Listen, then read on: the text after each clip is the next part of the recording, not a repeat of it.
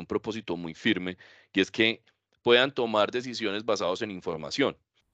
Todo lo que podamos decir se vuelven opiniones y no están sustentadas. Los datos son el nuevo combustible de esta cuarta revolución industrial. Equivocarse está permitido. Lo que no está bien es no documentar esa equivocación, no aprender de la equivocación y seguir cometiendo los errores.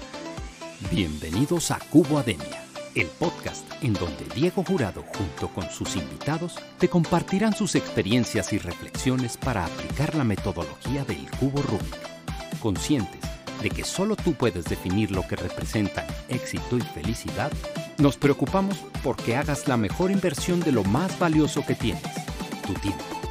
Con ustedes, Diego Jurado.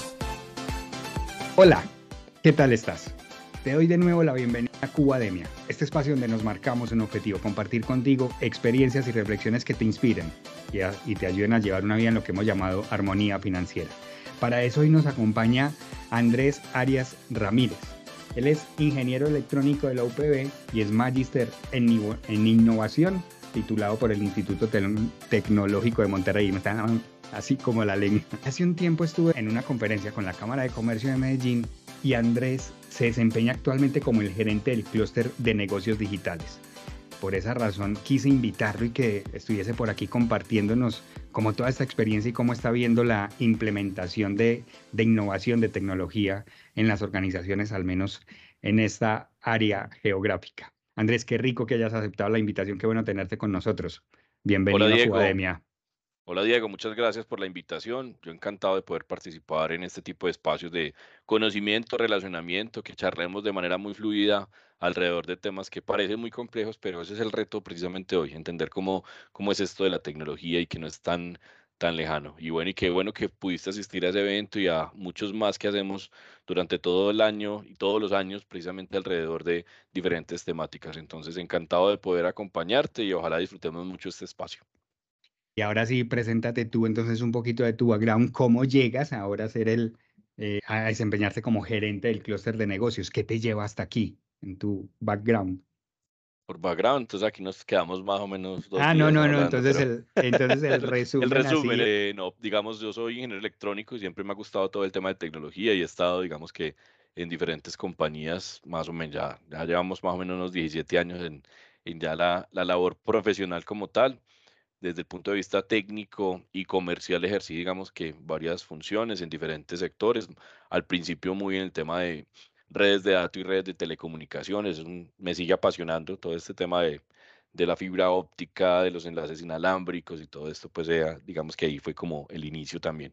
Y de los temas de procesos. Y es algo que sigo actualmente, digamos que promoviendo, más allá de que las tecnologías puedan servir, entonces el proceso, entonces tuve la oportunidad también de trabajar en otros sectores en un cambio, yo le llamo el salto cuántico que hice en la carrera profesional, de trabajar de telecomunicaciones y me fui para sectores automotriz pesado, a volquetas, camiones y también todo el mundo de las plantas de producción a nivel nacional, pues con, con una empresa para la cual trabajé, también trabajé para una multinacional que se llama 3M, que es muy conocida por muchas cosas muy de la vida cotidiana, pero ahí precisamente eh, desarrollaba toda la estrategia de centros de datos, en tecnología, pues también digamos que hay un tema importante. Entonces siempre desde lo profesional y personal, hay un, una set de aprendizaje en temas tecnológicos, pero sobre todo el comportamiento de las personas y de los procesos dentro de las empresas. Y yo creo que eso es lo que hoy estoy tratando de inculcar en toda la estrategia que llevamos en el clúster negocios digitales que tenemos en la Cámara de Comercio de Medellín. Bien, y, y entonces ahora que ya lo tocas, entremos en eso. ¿A qué se dedica ese clúster y qué es lo que le aporta a las organizaciones? ¿Cuál es el objetivo con el que surge este, este clúster? El clúster es de las empresas y, voy a dar un poquito de historia y es cómo, cómo se llega a la determinación de la necesidad de clusterizarnos como diferentes compañías, sectores, industrias. Entonces, arranco por la definición de lo que no somos. No somos gremio, no somos sector, somos, digamos, empresas alrededor de un propósito común, un propósito superior que, digamos, estamos clasificados por diferentes actividades económicas, pero igual hay demasiada transversalidad y cada vez más, sobre todo en este clúster que, que está marcado por la tecnología, en diferentes actividades. Entonces nosotros lo que hacemos es que con grupos de empresarios que los organizamos a través de un consejo asesor, que es como un órgano de gobernanza precisamente de las actividades, donde hay una muestra de diferentes empresarios, de empresas de diferentes tamaños y de, eh, digamos, actividades económicas relacionadas con tecnología, pero no las mismas necesariamente. Entonces tenemos empresas representadas de, por sus gerentes y presidentes de las compañías de desarrollo de software, pero también hay temas de realidad virtual y realidad aumentada, hay temas de servicios, KPO, BPO, entonces tratamos de hacer esa mezcla, esos empresarios van rotando cada dos años para tener otras apreciaciones y en cada una de las actividades también, pues esa, esa convivencia con otros empresarios que no necesariamente hacen parte del consejo, pero hacen parte del clúster general y también con otros clúster que cada vez más intencionamos e incentivamos alrededor de conocer otros sectores e industrias. Entonces, ¿qué hacemos ahí?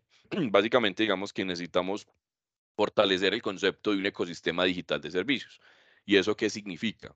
Que todos de alguna manera estamos cada vez más inmersos en la adopción de tecnología y cómo utilizamos plataformas, software y otras tecnologías basadas incluso en hardware que nos permiten eh, entender mucho mejor los procesos al interior de las compañías. Entonces, eso es un gran ecosistema que se va formando.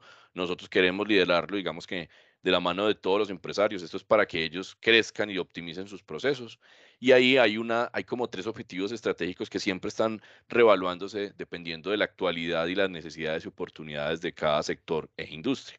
En este caso particular, venimos trabajando muy fuerte en temas de la visibilidad de la oferta local y es precisamente generar espacios y estrategias donde las empresas que hacen parte de la jurisdicción de la Cámara, la Cámara tiene 69 municipios, digamos que a su cargo en términos de, desarrollo de registro, pues que es el, componente, digamos, eh, operativo de la Cámara, pero más allá es cómo se reinvierte ese registro en diferentes programas gratuitos para, para, los mismos empresarios. Entonces ahí lo que, lo que vamos a tener es la visibilidad de que existe un gran talento a nivel local, unas grandes soluciones que no solamente están cubriendo las necesidades de locales, sino que ya tenemos empresas exportando, teniendo, digamos, incluso ya una visión de, de multilatina hacia afuera. Entonces hay un tema de visibilidad.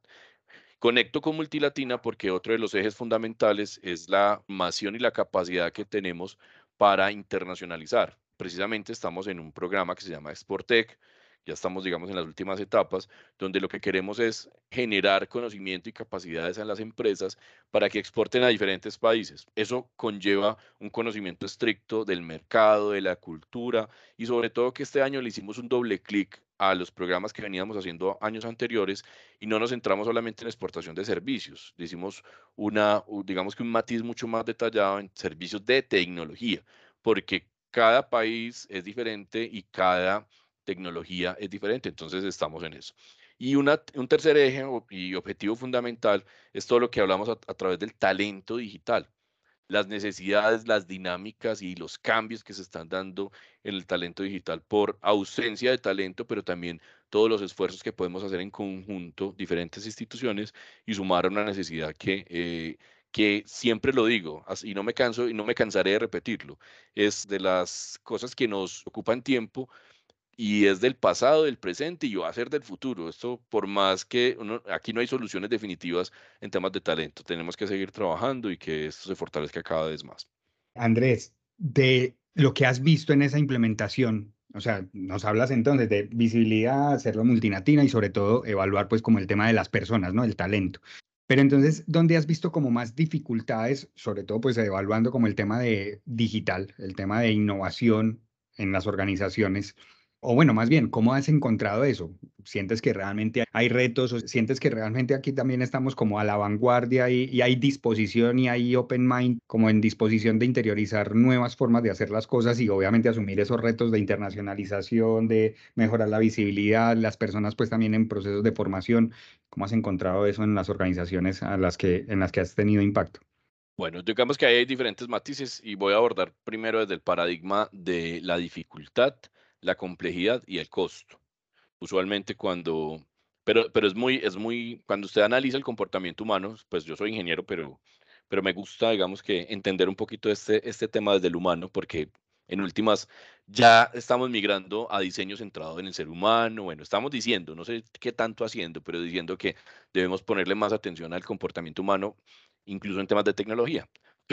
Perdón, entonces lo que vamos a tener acá es que nos da demasiado miedo implementar ciertas tecnologías, pero cuando sale un celular que vale 13 millones de pesos, lo compramos, ¿cierto? Entonces, no nos da miedo. Hay algo ahí adentro que dice, no me da tanto miedo y el costo no parece ser tan tanto el problema. Entonces, ¿cómo llevar eso a la aplicación ya de, en un sector productivo? Y una de las respuestas es precisamente aquellos programas, pero también e, esta vocación de los empresarios para decir, intentemos, probemos. Más, ¿cómo los hacemos más conscientes que ya hicieron lo más, lo más complicado que fue emprender? no hay nada más eh, riesgoso que emprender un negocio y ahora se me están asustando con implementación de tecnología para que mejoren su negocio. Entonces, desmitificar un poco de que no existe la necesidad de adquirir grandes tecnologías muy complejas al inicio, ¿no? Esto puede ir escalando y evolucionando en la medida que el mismo negocio vaya mostrando unas mejoras. Y sobre todo con un propósito muy firme, y es que puedan tomar decisiones basadas en información todo lo que podamos decir se vuelven opiniones y no están sustentadas. Yo creo que la sociedad está cayendo mucho en, eso de que yo opino, yo creo, me imagino. Entonces, la tecnología tiene que llegar es para formar certezas y certezas de, de comportamientos pasados. Y en la medida que vamos implementando tecnologías que nos habiliten ese conocimiento del futuro, y vamos a hablar de la gitana o la bruja, a todos nos encanta o nos encantaría saber qué es el futuro, pues las tecnologías nos van a poder permitir o nos permiten en este momento generar escenarios diferentes para que uno pueda empezar a entender hacia dónde va el mundo y hacia dónde va mi negocio. Para eso son las tecnologías, más allá de la implementación de los diferentes, eh, digamos, componentes que tengan, es para generar opiniones muy bien formadas y tomar decisiones basadas en datos e información. Hay un montón de conceptos ahí, Andrés, porque nos empieza a hablar, vea, ese reto, por ejemplo, de las personas para interiorizar conceptos como inteligencia artificial y entonces esos temores también que, que empiezan a apalancar, oiga, ¿no? ¿será que nos van a reemplazar? Pero entonces ahí, como decías, bueno, empecemos a pensar en la importancia de darle aunque suene redundante, de darle importancia al humano en relación pues con, con inteligencias artificiales. Pero otro concepto que no se nos puede dejar pasar es el de los datos, porque como bien lo dices, y esa es una frase que, que me encanta repetir en la organización, vamos a tener una conversación y si no hablas con datos, estás dando opiniones. Y al final, pues las decisiones hay que tomarlas basadas en información y para eso, pues obviamente la tecnología también nos ayuda, no solamente porque, como decíamos, esta inteligencia artificial nos ayuda también a hacer proyecciones. ¿Cómo han sido esas implementaciones? O sea, ¿realmente consideras, te, preguntaba antes, hay mente abierta para ir incorporando eso? ¿Sientes que hay muchos retos y, y nos queda mucho camino por andar? El tema del camino por andar tiene que comenzar con saber qué tan largo es el camino. Eso, esto suena, suena raro, ¿cierto? Pero cuando uno dice, bueno, ¿cuánto falta entonces para una adopción de tecnología? Y más cuando la tecnología evoluciona cada segundo. Entonces, uno, vamos a hacer un poquito la analogía en eso de, de, la ruta, precisamente uno de los programas que estamos realizando todos los años y esperamos continuar realizando siempre. La ruta de transformación digital lo que plantea es, venga, primero diagnostiquémonos en dónde estamos y hacia dónde queremos ir y ponerles unas cotas de tiempo para poder sentir que lo estamos logrando. También como ser humano es importante cerrar cerrar ciclos y, metas volantes. Entonces, cuando tú te pones la meta demasiado lejos de decir, no, es que vamos a hacer una compañía que vive, respira por la tecnología, pero sin saber mucho como los primeros pasos y cómo estoy, es importante que todos los programas que hablan de transformación digital, las consultorías, las asesorías, lo primero que hagan es una medición. Una medición en diferentes dimensiones, donde una de ellas es la, el estado de madurez tecnológico, pero es una de ellas existe la cultura, digamos, esa, esa voluntad de querer aprender nuevas cosas, que no necesariamente son cosas de tecnología, sino nuevos procesos incluso, y otra serie de componentes que se miden en estos temas de madurez digital. Entonces ahí hay un punto importante, y entonces hay rezagos, obviamente, hay rezagos sobre todo en las micros, porque entra, entra un poco ese, esa pregunta de, ¿a qué le invierto? ¿A la materia prima? ¿Al mercadeo? ¿A la tecnología? Entonces a todo hay que tener un balance y es parte de las decisiones, eh, digamos, fuertes que tomar en un tema cuando yo estoy emprendiendo o cuando soy el líder de una compañía. Entonces, la brecha a nivel mundial, no solamente Colombia, es que la adopción de tecnología es mucho más rápida y mucho más eh, eficiente y contundente en medianas y grandes que en micro y pequeñas. Eso no es un secreto, eso es lo que está pasando. ¿Qué estamos empujando nosotros con todos esos programas? Y que, y que en la medida que, que las empresas aprendan y, vivan ese camino por sí solas, también tengan la capacidad de ser mentores de otras compañías y crear precisamente ese ecosistema digital que te estaba comentando al principio. Y es que ellos entiendan qué tipos de soluciones pueden ir implementando, que, no, que, se, que se atrevan y que aumenten ese grado de madurez digital. Eso va a permitir conexiones mucho más transparentes, efectivas con grandes compañías. Entonces aquí hay un tema de desarrollo de proveedores. Si las grandes compañías ya adoptaron tecnología, están esperando a que esos proveedores que son más pequeños, pues también se pongan a tono en algunos, en algunos parámetros para poder tener una conversación más fluida y mayor eficiencia en sus procesos. Entonces esto es de empujar desde las micro y las pequeñas a través de estos programas como la ruta de transformación digital y otros programas que existen con otras organizaciones para que se entienda en la tecnología algo que le agrega valor a su producto o su servicio o lo que tengamos. Entonces, sí hay necesidad y es una necesidad que no va a acabar porque todos los días nacen empresas. Y ahí quería acotar, me, extendí mucho en esta respuesta, pero hay algo muy bonito que también hemos experimentado. El Estado, digamos que todo el análisis de clima o, o de madurez organizacional, no tecnológica, organizacional y es las nuevas startups o los emprendimientos de base tecnológica, como son conocidos, pues nacen digitales. Entonces, para ellos la adopción de tecnología es muy inmediata. Las empresas que llevan mucho tiempo y que facturan durísimo y que tienen muy buenos ingresos, se demoran más en tomar esas decisiones de cambio en temas de tecnología. Pero cada vez se da más el cruce y por eso incluso eh, hay tantas iniciativas de intraemprendimiento o emprendimiento corporativo e incluso inversión en nuevas compañías de estas por parte de estas grandes compañías donde dicen yo soy muy lento para esto, entonces más bien incubo o me dejo incubar por una startup y hay unas combinaciones espectaculares y ahí están basadas en tecnología. Entonces yo creo que sí hemos avanzado, nos falta, pero no quisiera decir sin datos, precisamente, cuánto nos falta, porque eso hay que primero medirlo a través de este tipo de datos que nos va a arrojar el mismo programa. En sí mismo el programa es la oportunidad perfecta para tener datos relevantes de cómo están las empresas en todos los niveles. Creo que nos lo dejas así súper claro y sobre todo cuando nos haces esa comparativa de las empresas medianas más grandes, incluso les cuesta un poquito más hacer esos, esos cambios, esas distinciones. Y aquí, pues me viene a la, a la memoria como el, el referente hace poco fue, se celebró en Medellín una feria de comercio electrónico y, y estando allí era llena de de jóvenes, de, emprendedores, como, como lo has dicho, pues que desde el principio empiezan a adoptar eh, conceptos de tecnología, precisamente de comercio electrónico, conceptos como dropshipping, pues en los que realmente al final terminan teniendo organizaciones que les facturan muy bien, que hacen, pues como obtienen muchos resultados, apalancados precisamente pues en conceptos de tecnología. Entonces, realmente hay un referente también con eso. Andrés, ahora entonces, precisamente, pues nos hablabas de, bueno, cuáles son esos procesos entonces que la Cámara o desde tu, desde tu gerencia, pues empiezan a acompañar en organizaciones, porque entiendo que ahí hay unos programas, ya nos has hablado de algunos, pero ese proceso de como el uso, la adopción y luego la apropiación de esos conceptos en las organizaciones, ¿cómo lo llevan? ¿Cómo llevan ustedes esos pasos y pueden acompañar a organización en ese, para lograr adoptar pues eh, estos cambios? De acuerdo, digamos que nos gusta mucho explicar desde esos tres conceptos, uso, adopción y apropiación. Entonces, el uso, que normalmente no, no es tan, cuando yo le pregunto, por ejemplo, a, a una empresa, eh, ¿qué tanto conoces de tecnología como Internet de las Cosas? ¿La estás usando? Y eh, hay muchas veces la respuesta es no, no sé qué es eso y no la estoy usando. Y cuando uno empieza, digamos que a abrir un poquito la conversación y empieza a decir, venga, venga, usted tiene sensores para controlar sus procesos. Ah, sí, yo tengo sensores. Y esos sensores están conectados a Internet. Sí, eso está conectado a Internet y los datos van a un Excel o van a una plataforma en la nube y todo esto ya están. Y entonces usted sí sabe, usted usa sin saber el Internet de las cosas. Lo que pasa es que lo que no sabe es, la definición. Entonces estás usándolo, ¿cierto? Cuando pasamos a ese tema de, de conciencia en el uso, y, ya cada proceso, ya, ya se empiezan a preguntar, venga, pero esto lo podemos controlar y sensorizar, digitalizar algunos de los procesos, entonces pasamos a esa etapa como de adopción, donde ya estoy pensando en el proceso, estoy pensando en el negocio y en la, toda la ejecución de, comercial, pero también estoy pensando en un componente donde puedo facilitar alguna digitalización en el proceso o automatización incluso de los procesos. Entonces yo adopto la tecnología.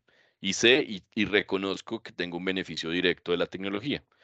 Cuando hablamos de apropiación, ese es como el punto máximo en términos de respiro tecnología en mis modelos de negocios. Mi modelo de negocio está sustentado en base tecnológica, porque aprendí durante todos esos procesos, la información que recolecté, las decisiones que tomé para aumentar la eficiencia en la producción o para ofrecer un mejor servicio a partir de la información que estaba teniendo. Yo no concibo una forma diferente de hacer los negocios que no sea sustentados en datos, entonces ya puedo decir que apropié la tecnología. Y cuando yo tengo ese, ese estado, empiezo a mirar cómo hacer una explotación y tener un flujo de ingresos a partir de, los, de la información. No solamente entonces yo me convierto en una compañía de venta de bienes, digamos una ferretería, digamos una zapatería, ¿cierto? Y ya empiezo a decir, no, es que yo ya tengo los datos suficientes para comercializar incluso los datos y la información a partir de mi actividad económica principal o, o, o, mi actividad original y empiezo a pensar de cómo los datos los puedo monetizar y tener una valoración de los datos. Eso es apropiación. Y esa es como, como la ruta en términos de lo que queremos lograr para que las empresas sean mucho más conscientes del, del poder de la información y que no se quede solamente en el título de los datos son el nuevo combustible de esta cuarta revolución industrial, sino que en realidad eh, sí sea un combustible y que se pueda accionar. ¿Qué ves que está faltando, además de eh, el adquirir conciencia, que me parece fenomenal ese concepto también desde el tema, desde todo, lo, desde todo sentido, ¿no? Incluso cuando hablabas de lo humano, pues adquirir conciencia de en qué punto estamos y qué nos está haciendo falta. Pero, ¿qué consideras que, nos está haciendo, que les está haciendo falta a las organizaciones para precisamente adquirir conciencia del potencial de los datos? Y como lo decías, negocios sustentados en datos. Bueno, hay dos aspectos, hay, hay varios, pero quiero resaltar dos aspectos. Uno, la confianza en, entre todos, en ecosistema. Y eso va a ser un tema, digamos, aquí aplica para tecnología, pero también para el desarrollo mismo empresarial. Nadie quiere contarle al otro qué está haciendo, porque hay un temor de, del secreto industrial, de la propiedad intelectual, un, un montón de cosas, pero sepa hasta dónde contar porque en, en, la contada, en las conversaciones pueden surgir nuevos modelos de negocio, entonces intencionar más ese crecimiento como ecosistema.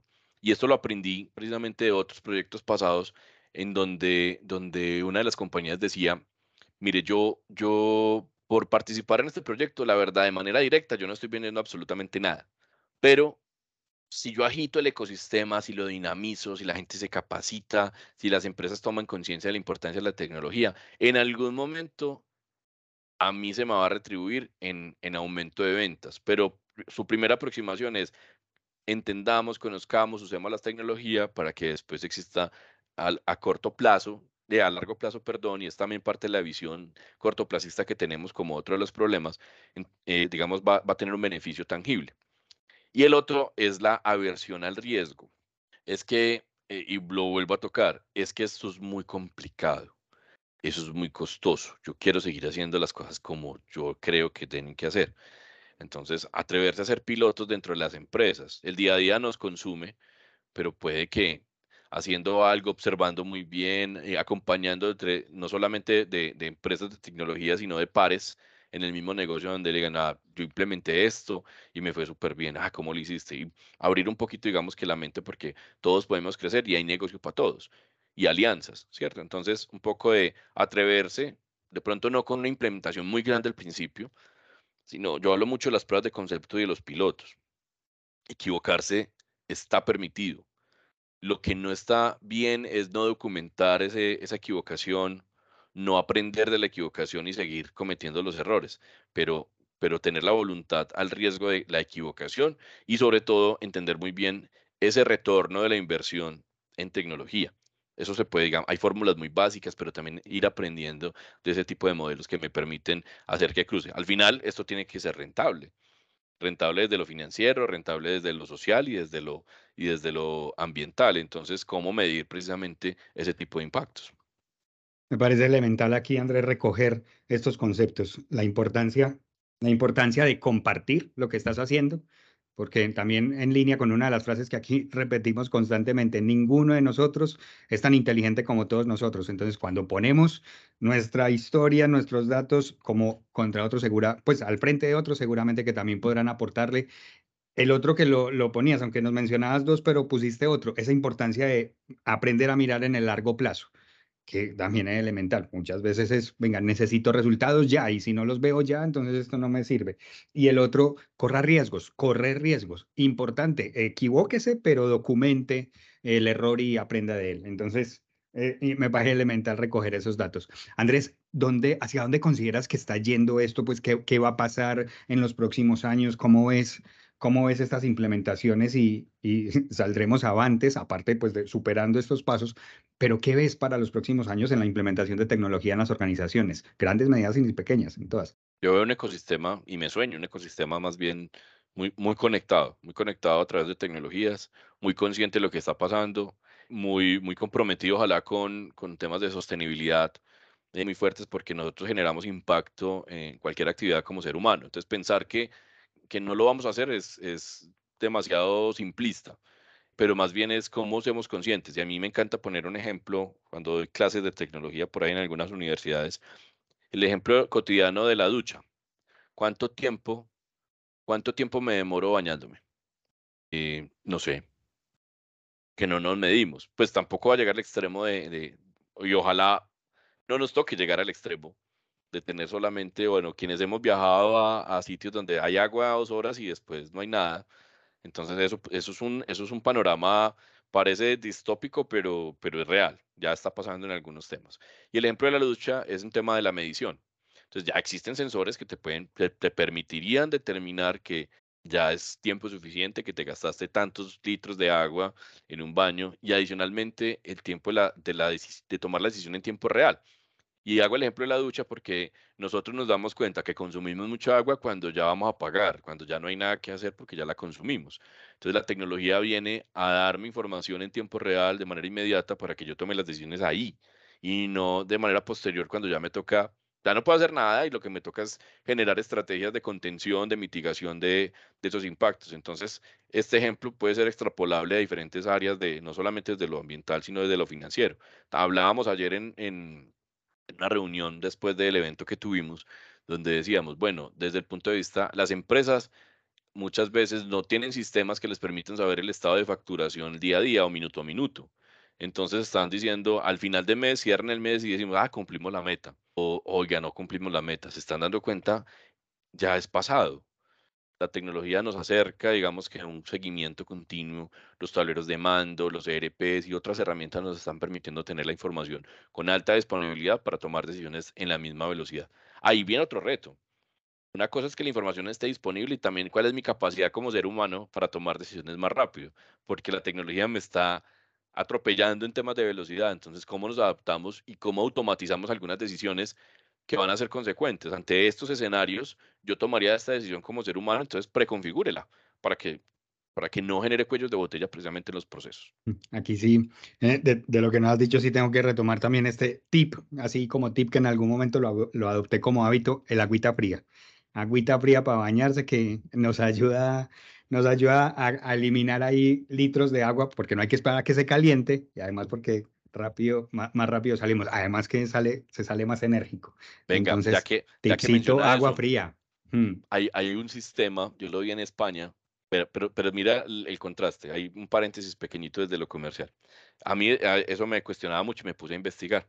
Hay un sistema de recirculación que hace que solamente cuando esté caliente, entonces tú puedas usarla por un, por un tiempo. Entonces se evita el desperdicio mientras el agua se va calentando. Pero resulta que ese sistema consume energía eléctrica. Entonces ahí empieza el balance de flujo de materiales desde la dinámica de la sostenibilidad y la economía circular.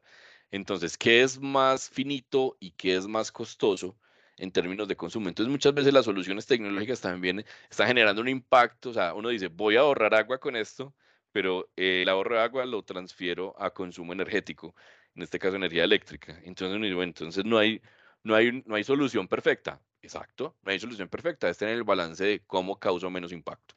Así es, hace poco también leía el tema de los paneles solares, que solamente tienen una usabilidad de 15 años y después de los 15 años los desperdicios y los residuos que genera son podrían llegar incluso a ser más tóxicos en el, para el medio ambiente que el mismo ahorro de, digamos, de la energía durante el tiempo de uso. Entonces también se empieza a cuestionar.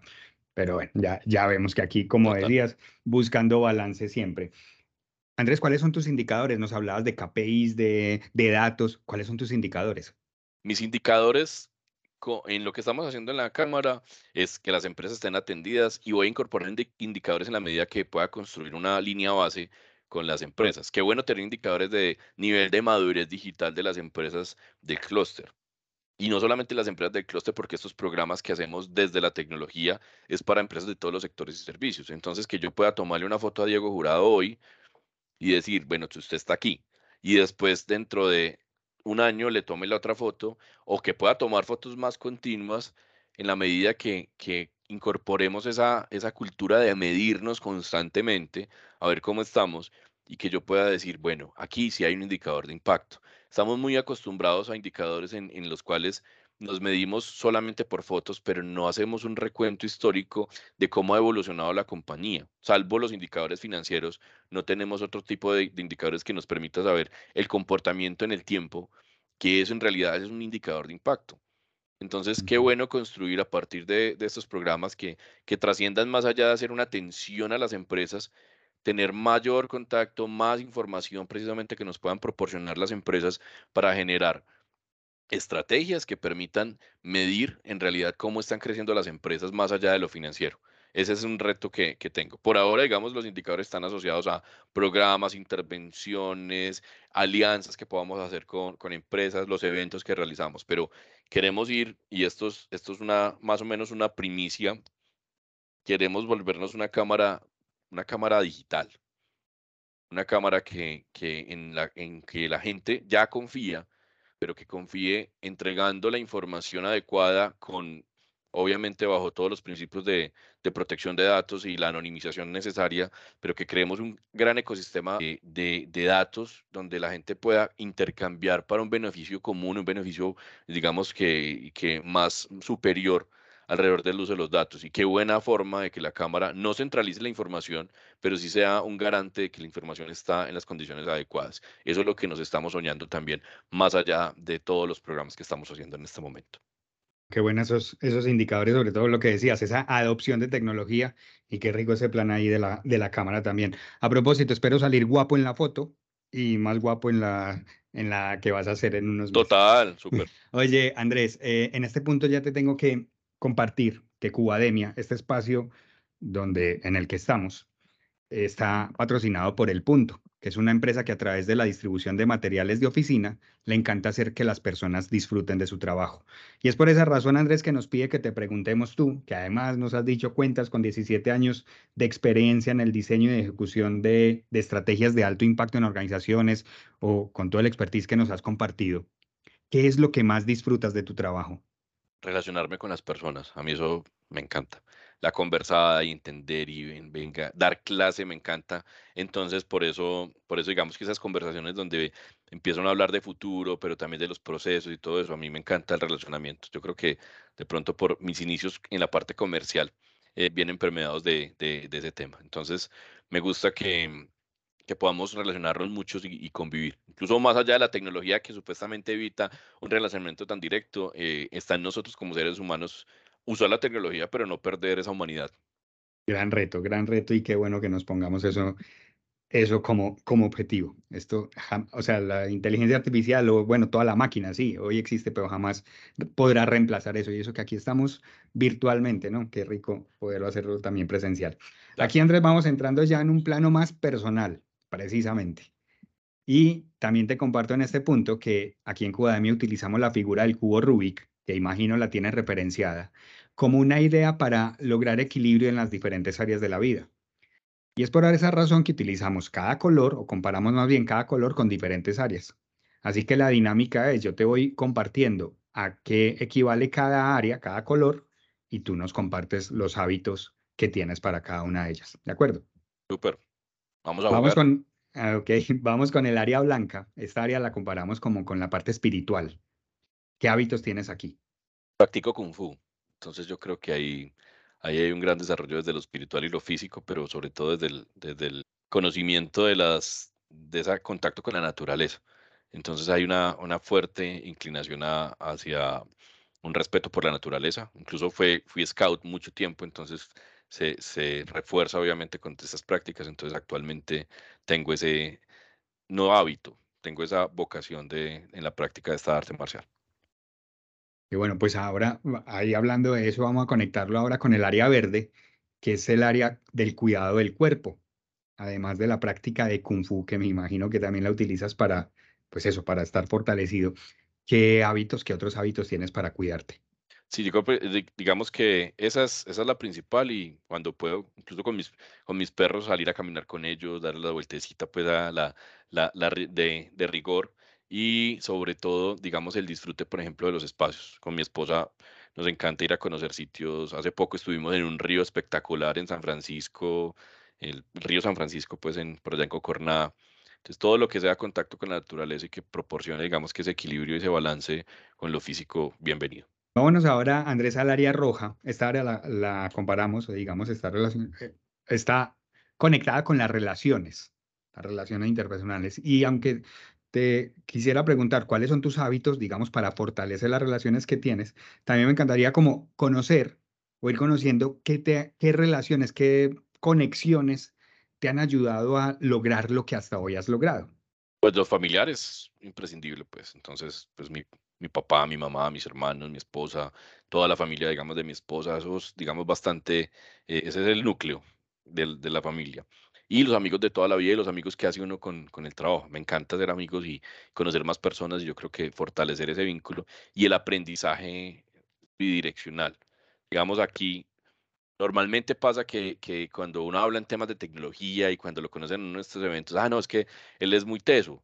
y no, eh, todos los días se, tiene que aprender y va aprendiendo uno y va entregando también la información. Yo creo que el aprendizaje, y por eso me gusta tanto la vocación de, la enseñanza, porque aprende uno demasiado cuando da clases y cuando expresa, digamos, que conceptos y, digamos, opiniones alrededor de las temáticas que maneja, pero también todo lo que recibe de otras personas, yo creo que es un factor fundamental. Entonces, el relacionamiento y basado en el aprendizaje es espectacular para mí.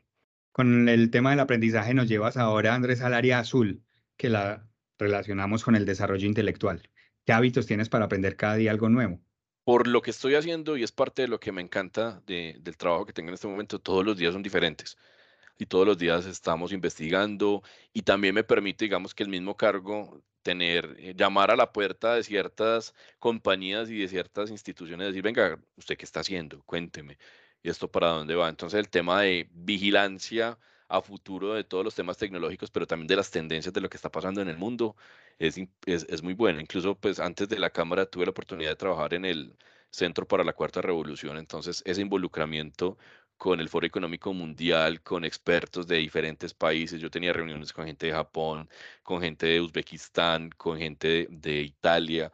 Entonces, en las reuniones, ¿qué es lo que está pasando más allá de lo que uno pueda leer en, en Internet? Ese relacionamiento con las personas y su percepción ha sido muy, muy interesante. Entonces, la práctica. Y la otra que me gusta mucho es el tema de los idiomas. Y aquí doy una cuña para todo el mundo. Ese tema del miedo al inglés es como el miedo a la tecnología. No, hay que vencerlo, hay que aprender idiomas, no solamente el inglés. Entonces a mí, por ejemplo, me gusta aprender inglés, me gusta aprender portugués. Vamos a ver cuál va a ser el siguiente reto, porque eso, eh, digamos, va, va abriendo un concepto, incluso lo, lo, lo vi hace poco en, en, una, en una charla, y es, tú puedes saber mucho, pero no si no te sabes comunicar, ahí no pasa nada. Y incluso ese fue el motivo por el cual yo empecé a estudiar inglés hace mucho tiempo.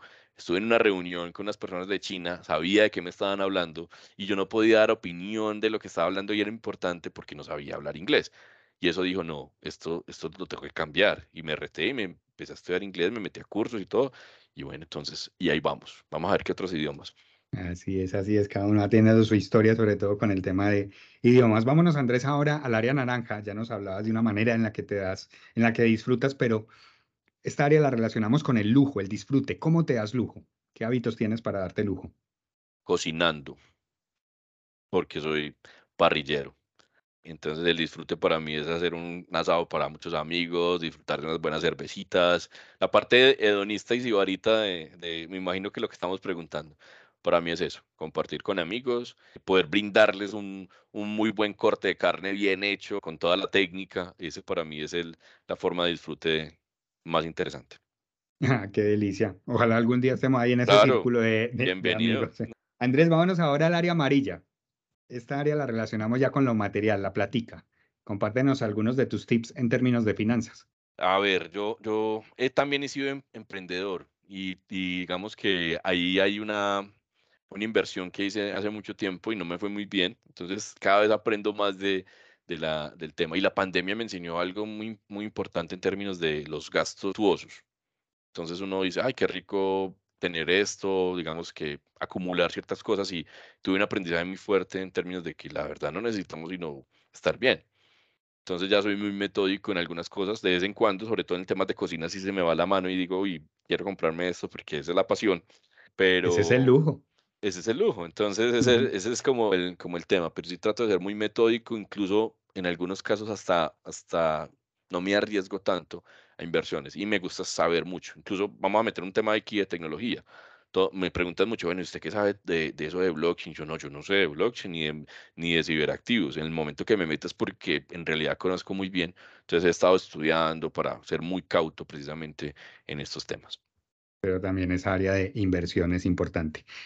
Andrés, pues vamos llegando al, al, final del episodio contigo, pero antes de terminar, sí nos gustaría saber de todo lo que hemos hablado, porque nos has hecho un recorrido de, bueno, lo que estás haciendo, tu trabajo, el, el, tema en la cámara, nos estás hablando también como de qué es lo que una organización debe ir adoptando también para, para meterse pues como en esta ola del cambio. De todo lo que nos has compartido, incluso de tus temas personales, ¿con qué te encantaría que se quedara quien te ha escuchado hasta aquí? Que se quedara con dos cosas, de pronto las tres. Uno, el tema de, de ser más consciente de, de, la humanidad que tenemos que seguir reflejando. Ese, es, esos miedos de que me van a reemplazar por tecnología, esos miedos de, que no, no va a ser suficiente o capaz de hacer las cosas, la capacidad de nosotros de, de ser conscientes de, de, de, lo humano que somos y de la capacidad de relacionarnos. Yo creo que eso no se puede perder. Entonces va el primer consejo. Segundo es a, que, a que se atrevan a hacer las cosas. No se queden, porque el mundo cada vez va más rápido, así, así el, el reloj no haya cambiado en términos de la unidad de tiempo, la percepción de velocidad y las dinámicas de la vida cotidiana, pues cada vez nos indican que vamos muy rápido. Entonces, atrévase ya, porque si no, dentro de cinco años, ay, yo, los yo hubiera son, son mortales porque, porque empiezan a cargar un tema de remordimientos y cosas. Entonces, hay que atrevernos en todos los aspectos. Y yo creo que hay un tercero, que es también la oportunidad de hacer un balance, precisamente de lo, la primera pregunta que me hacías desde lo personal, el balance a lo espiritual, al disfrute, al disfrute del entorno. Y yo creo que eso, eso hace parte del equilibrio también que debemos buscar. Entonces ahí, ahí van eh, tres consejos desde lo técnico, lo humano y lo espiritual. A ver cómo nos, nos vamos yendo. Ojalá, ojalá les sirva.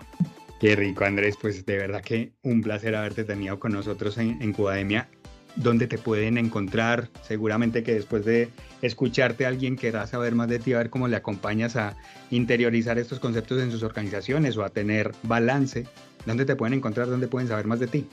Métanse a la página de la cámara, todos los eventos y allá me van a ver en algunos de manera presencial. Y yo digamos que soy muy usuario de una red social que es LinkedIn, entonces ahí Andrés Arias Ramírez, ahí me van a encontrar también directamente. Vale, y creo que además, Andrés, antes de que nos pase que tenías algo para, para dejarnos, para una invitación puntual de la Cámara. Sí, correcto. Este año, y esperamos que todos los años, de, más o menos por las mismas fechas, 18 y 19 de octubre, la invitación es a un evento que tenemos, es el evento principal precisamente que hacemos eh, desde el clúster, que se llama Experiencia Tech nos pueden encontrar toda la información y ya próximamente vamos a publicar la agenda donde vamos a tener unas empresas y unos invitados espectaculares alrededor de diferentes tecnologías aplicadas a sectores industrias de manera mucho más concisa, más entendible, que ese es también uno de los retos y la pueden encontrar toda la información en www.experienciatech.com. Entonces ahí ahí los espero para que disfruten de todo lo que estamos haciendo en ese evento y para que nos acompañen obviamente de manera física, no virtual, en en este evento que estamos organizando. Qué bien. Andrés, pues de verdad, muy rico haberte tenido con nosotros. Te agradezco mucho que hayas aceptado la invitación. A ti, Diego, y a todos los oyentes que, que van a disfrutar, ojalá, de este, de este capítulo. Y bueno, y nos veremos en futuras ocasiones. Y cuando me vuelva a invitar, con mucho gusto, aquí estaremos. Así será, bienvenido siempre. Y a ti, que te has quedado hasta el final del episodio de hoy, realmente siento que te quedes con algo, que te lleves algo de, de esta conversación con Andrés. Nos deja esto, oye, hazte consciente de la importancia de lo humano, a pesar de toda la tecnología que se está dando, no olvides que hay personas de, enfrente tuyo y que tú eres una de ellas. Además de eso, la importancia del balance. Hay un entorno también que estar cuidando, pero sobre todo, atrévete, hazlo Cometamos errores y aprendamos de ello. Recuerda que Cubademia está patrocinada por El Punto, una empresa que a través de la distribución de materiales de oficina le encanta hacer que las personas disfruten de su trabajo. Les encuentras en su sitio web www.elpunto.com.co. Dedica tiempo a tus clientes, que el punto se dedica a tu empresa. Yo te espero en nuestro próximo episodio. Y por lo pronto, recuerda que ser feliz, como el cubo Rubik, es un juego de niños.